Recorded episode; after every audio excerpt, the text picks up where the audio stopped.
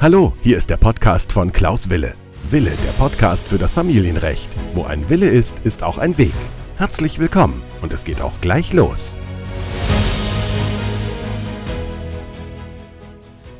Herzlich willkommen zu meiner neuen Podcast-Folge.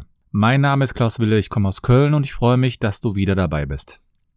Dies ist die Folge Nummer 68 des Podcastes Wille, der Podcast für das Familienrecht. Heute erhältst du die Informationen, welche Fehler du während eines Umgangsverfahrens vermeiden solltest, damit du erfolgreich bist.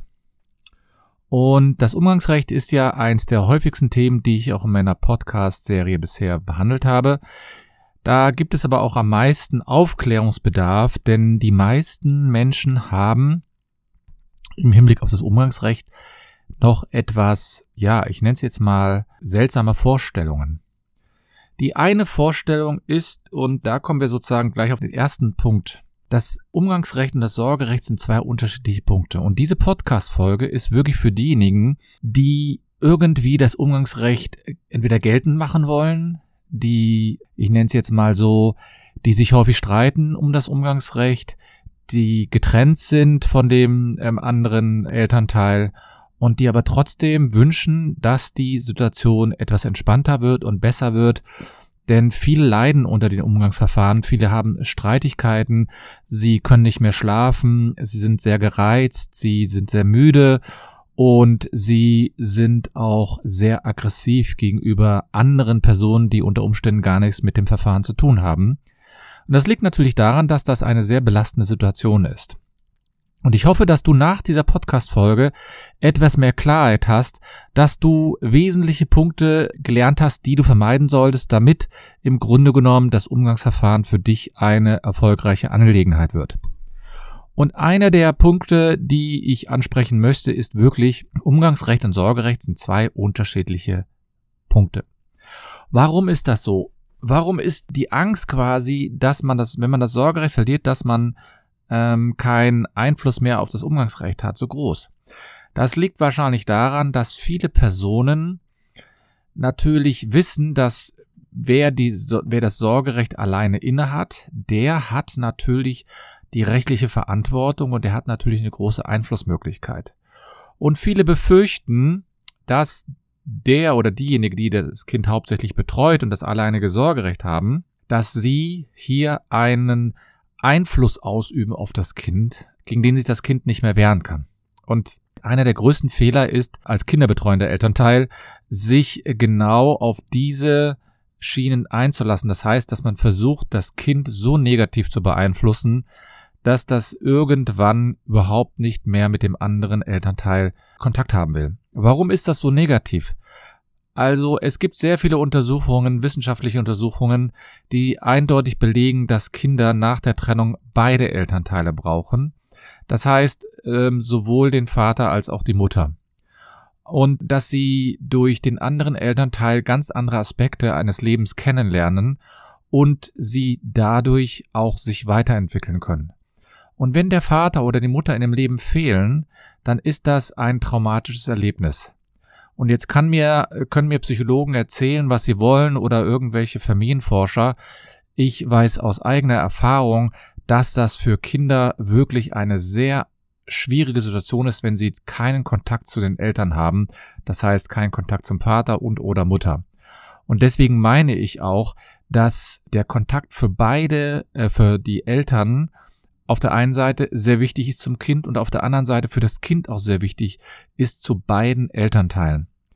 Und wenn man als El kinderbetreuender Elternteil dies, ich nenne es jetzt mal, unterbindet, dann wird sich das später irgendwann rächen. Denn heute im Zuge des Internets ist es einfach möglich, den anderen Elternteil wieder ausfindig zu machen.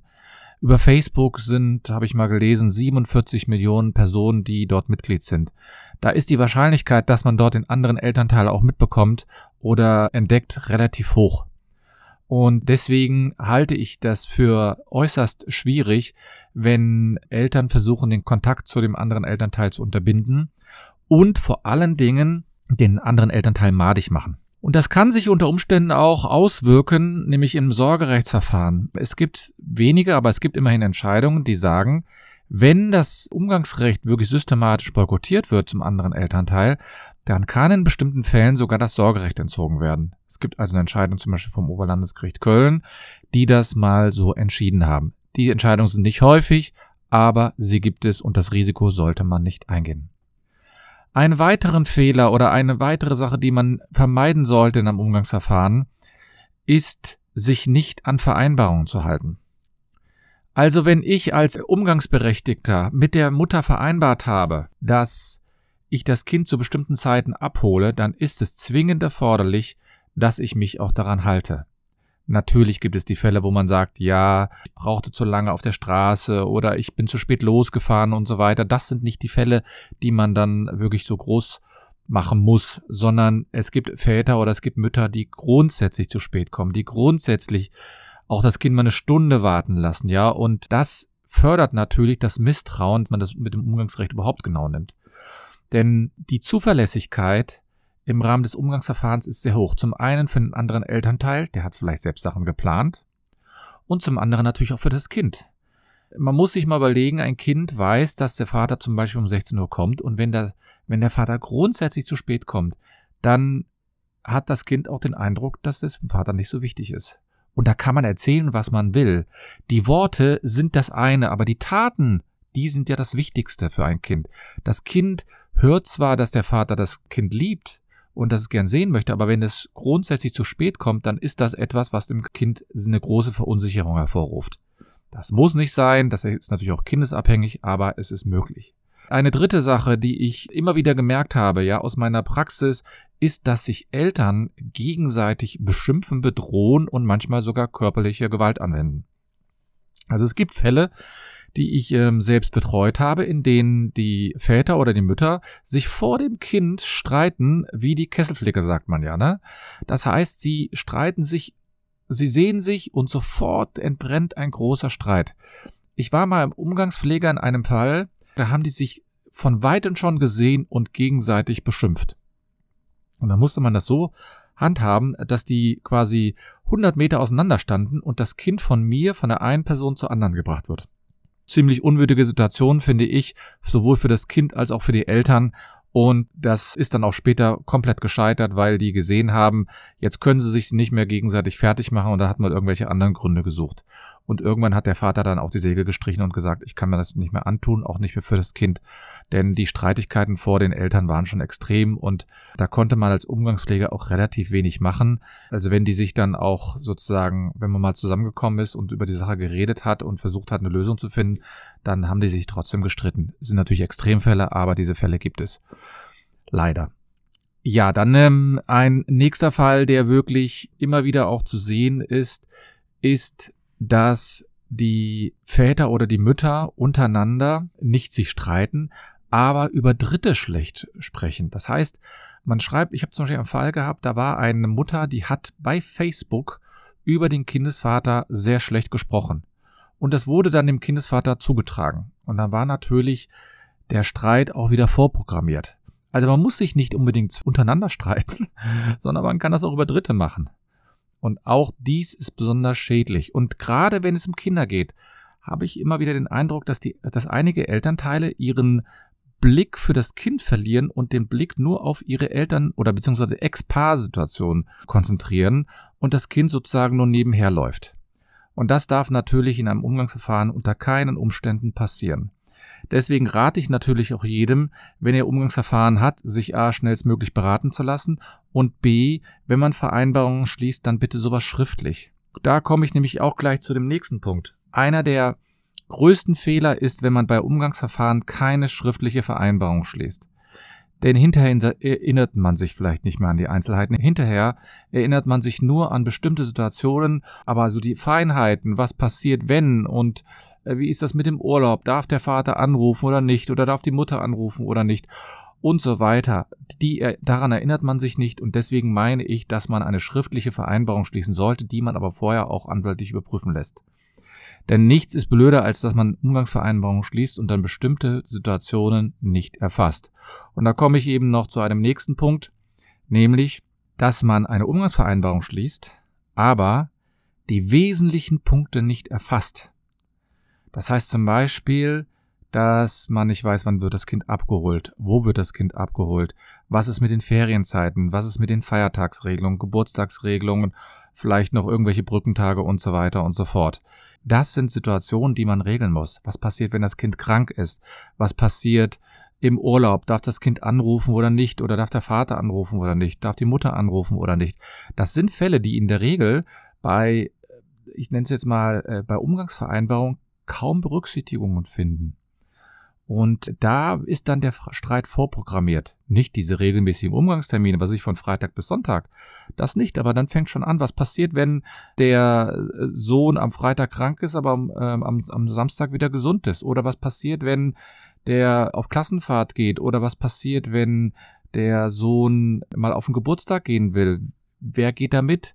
Muss das unbedingt die Mutter sein? Kann das auch der Vater sein? Oder anders gesagt, kann das, der, äh, kann das die Mutter sein? Muss das der Vater sein? Also diese Situationen werden häufig nicht beachtet. Das liegt natürlich auch daran, dass viele Eltern nur auf sich konzentriert sind. Und der größte Fehler, der ist natürlich, den habe ich schon immer wieder gesagt, ist, dass man nicht auf die Interessen des Kindes achtet. Man muss eben wissen, Kinder treffen sich am Wochenende auch mal mit Freunden oder Freundinnen. Kinder treffen sich auch mal zum Geburtstag, Kinder haben vielleicht mal Fußball, vielleicht auch mal eine andere Sportart, Handball, äh, Ballett, Leichtathletik. Und da ist es natürlich schon wichtig, dass der äh, Sohn oder die Tochter da regelmäßig hingehen und dass man das nicht deswegen ausfallen lässt, weil ein Umgangstermin ist. Dass der Umgang natürlich stattfinden muss, ist auf der einen Seite, aber der Umgang darf natürlich dann auch nicht immer dazu führen, dass alles wirklich wegfällt. Das Kind möchte zwar gerne Umgangstermine haben, aber ich möchte, es möchte sich vielleicht auch dem Geburtstag mit jemandem treffen. Natürlich gehen, geht der Umgang in diesen Fällen vor. Wenn man natürlich 200 Kilometer gefahren ist, dann ist das natürlich auch nicht nachvollziehbar. Aber dann sollte man sich vielleicht auch überlegen, ob man da nicht Ersatzregelungen trifft. Also zum Beispiel, dass man das Wochenende dann einfach verschiebt. Andererseits wird das dann häufig von einigen Eltern zum Anlass genommen, dass sie den Umgang sozusagen dadurch boykottieren, dass sie immer wieder neue Regelungen treffen, dass sie immer wieder sagen, ach, da ist das Kind jetzt verabredet und da ist es innen ähm, beim Fußball und da hat es nochmal eine Verabredung und da ist es auf dem Geburtstag und so weiter. Das darf natürlich nicht dazu führen, wenn man also großzügig ist auf der einen Seite, muss natürlich auch der andere großzügig sein. Und deswegen, es gibt eine Vielzahl von Fällen, die man im Umgangsverfahren natürlich regeln kann. Und ich führe natürlich Umgangsverfahren und ich führe sie auch relativ straight. Aber ich bin auch der Meinung, dass man als Elternteil immer auch darauf achten muss, dass das Kind sich wohlfühlt und dass man natürlich auch mit der Umgangsregelung leben kann. Und leben kann bedeutet, dass man auch mal auf Sondersituationen achten sollte. Aber häufig können die Menschen natürlich nicht kommunizieren. Häufig haben sie das Problem, dass sie nur auf sich fixiert sind und gar nicht auf den Partner, auf den Ex-Partner oder auf das Kind. Häufig machen sie den Fehler, dass sie denken, ja, ich habe doch das Recht, das Kind zu nehmen oder ich habe dieses Recht.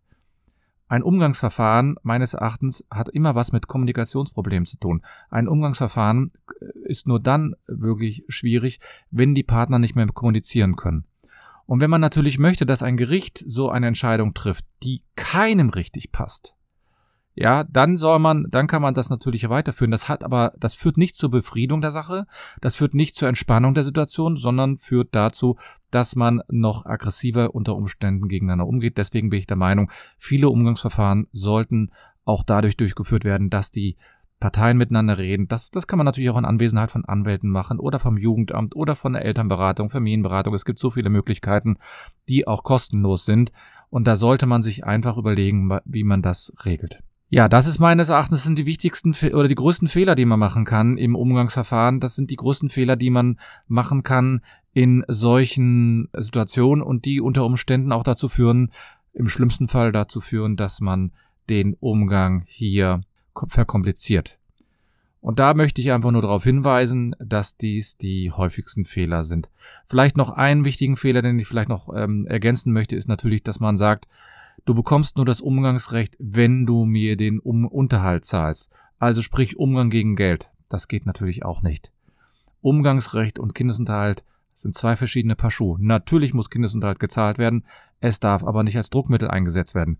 Weder von demjenigen, der Unterhalt zahlt, noch von demjenigen, der Unterhalt erhält. Also derjenige, der Unterhalt zahlt, sollte jetzt nicht hingehen und sagen, du bekommst nur dann den Unterhalt gezahlt, wenn ich diese und diese Regelung bekomme an, am Umgang. Und auf der anderen Seite darf dann auch der kinderbetreuende Elternteil nicht sagen, pass auf, du bekommst das Kind nur dann, wenn du mir auch regelmäßig den Unterhalt zahlst in dieser und dieser Weise. Denn darüber macht man sich das Leben noch schwerer und man kann sich gar nicht mehr auf die schönen Sachen des Lebens konzentrieren.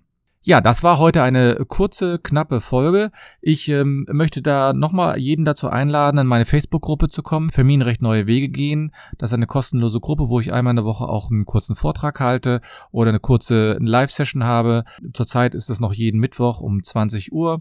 Und äh, da könnt ihr Fragen stellen und ihr könnt natürlich auch in der Gruppe Fragen stellen. Ihr könnt mich auch gerne kontaktieren unter www.anwalt-wille.de oder ihr könnt mich bei Facebook, bei Instagram oder mir eine E-Mail schicken anwalt.anwalt-wille.de. Ja, falls euch die Folge gefallen hat, würde ich mich über eine äh, positive Bewertung freuen. Falls ihr noch weitere Fragen habt, einfach mich kontaktieren und nicht vergessen, wo ein Wille ist, ist auch ein Weg. Bis denn.